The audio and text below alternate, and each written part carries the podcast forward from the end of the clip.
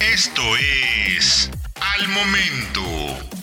La mejor información en el formato de audio para que no te pierdas un solo detalle de lo que está sucediendo justo ahora en el mundo de los autos.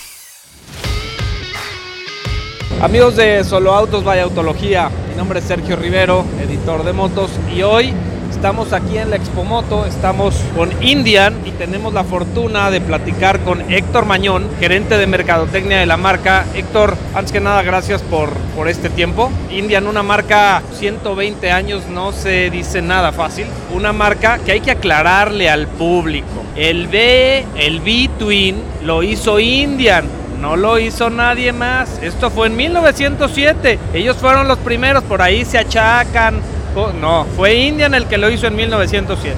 Y en 1921 llega la famosa Scout y la Chief, que han sido, la Chief, corrección, que ha sido ícono. Y bueno, y de ahí para acá hubo años turbulentos, malos manejos desde mi punto de vista, no le dieron la presencia que se necesitaba la marca y en 2011 llega Polaris a poner orden y a darle el valor que se merece esta marca.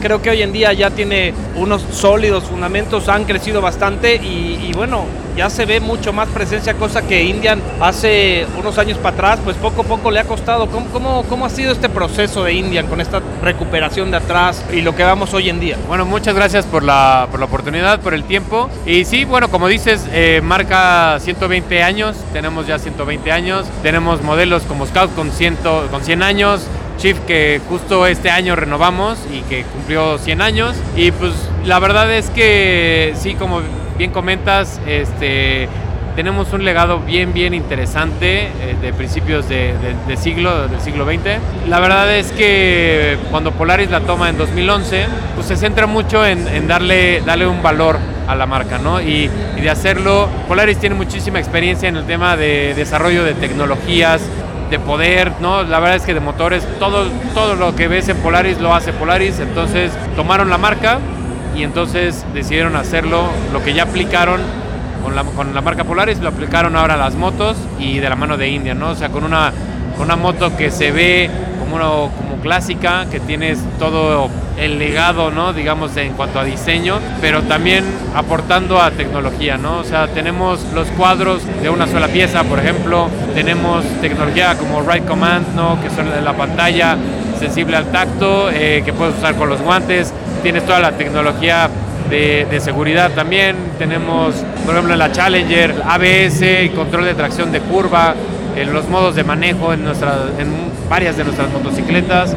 Entonces la verdad es que creo que eso ha sido uno de los pilares más importantes para posicionar a la marca en el lugar donde está. La verdad es que estamos en, un, en una posición muy, muy, muy buena, ¿no? Y este, pues ha sido, nos la hemos ganado. Ahora sí que conforme los clientes van este, confiando en nosotros y pues nosotros cumpliendo las expectativas, ¿no? Sí, la verdad es que sí. A mí algo que me sorprende son las ventas. Como saben, la pandemia, todas las marcas les pegó, pero por lo que estuve viendo, y no me dejarás mentir, Indian, sobre todo en Europa, en Australia, no solo no bajaron las ventas, aumentaron las ventas allá. Cosa que otras marcas marca de la competencia, por ejemplo, tuvo, tuvo bueno, tuvo que hasta cerrar este, plantas, pararon producción, Indian siguió, han hecho cosas bien interesantes, como dices, como la mano de Polaris, con cosas de tecnología que antes no se veía, porque traen este modelo clásico, pero agregando toda esta tecnología que hoy en día gusta mucho. Entonces, ¿cómo, cómo va Indian en cuestión de ventas? ¿Cómo va el proyecto? Obviamente me queda claro que la pandemia nos ha pegado a todos, pero ¿cuál es la proyección de Indian? ¿Hacia dónde vamos? Mira, la verdad es que tenemos la fortuna de haber crecido todos los años y todavía más en, un año complicado como fue el 2020, eh, rompimos récord de ventas en México. Entonces, y en 2021 vamos a volver a romper. Entonces, traemos un ritmo muy interesante de ventas. Este año ya, ya rompimos el récord de ventas, pero lo íbamos a aplastar. Íbamos muy muy bien y el tema de la proveeduría nos ha ido atrasando un poco en cuanto a las entregas, ¿no? La verdad es que tenemos clientes que ya están esperando su moto, que ya les surge tenerla. Nosotros estamos haciendo absolutamente todo lo que tenemos en nuestras manos para traérselos. Al final del día es una lista de espera. Estamos trabajando casi casi casi un 80-90% en preventas. La verdad es que estamos muy agradecidos de tener a, los clientes y que digan, te, dejo una parte de la moto o, te la dejo pagada o lo que sea y te la traigo en cuatro meses, ¿no? Entonces es, es una posición bien, muy buena para nosotros. O sea, venimos de un año de pandemia en el que no sabíamos qué iba a pasar rompemos récord, traemos muy muy buen impulso y entonces pues ahora está este reto, ¿no? De traer las motocicletas, eh, como bien sabes no es algo de la marca particular, sino de la industria en general, industria de, autos, motos, todos lo estamos padeciendo, algunos también de tecnología, entonces la verdad es que la marca tenemos una excelente posición, tenemos unos excelentes clientes que nos están este, respaldando y que están aguantando. Estamos muy agradecidos, ¿no? Estamos perfecto. Hablar de, de no solo crecer, sino aplastar el número, creo que me atrevo a decir que muy pocas, si no es que casi nadie, de hecho todo el mundo va a la baja y ustedes, la verdad es que rompiendo números, eso es algo muy bueno, la verdad es que han llegado con paso firme, las motos Indian con el legado que tienen sobre todo y con la tecnología actual están impresionantes, cada vez se ven más en la calle. Algo que me gusta mucho y algo que siempre estamos diciendo en Solo es el tema de la seguridad. En México sabemos que la regulación es, en cuestión de motos es muy baja, pero Indian desde todos sus modelos cuentan con todo el, la suite de seguridad, por así decirlo, y es algo que la verdad aplaudo y agradezco. Y no solo seguridad básica, acabas de decir, cuentan con ABS en curva, no solo el ABS convencional, que el ABS en curva funciona, depende de la inclinación para no perder el control, controles de tracción, niveles de control de tracción, control de modos de manejo, bueno, en fin. Pero ahora Héctor, el tema del futuro, clientes Indian, clientes muy particulares de cierta edad, que también están atrayendo a jóvenes con nuevos modelos, que eso es interesante, renovarse o morir, pero también muchas marcas empiezan a ver el tema de la electrificación. ¿Indian ve esto en su futuro? ¿Tiene algún plan? La verdad es que nuestros clientes más bien se componen de gente más, más joven.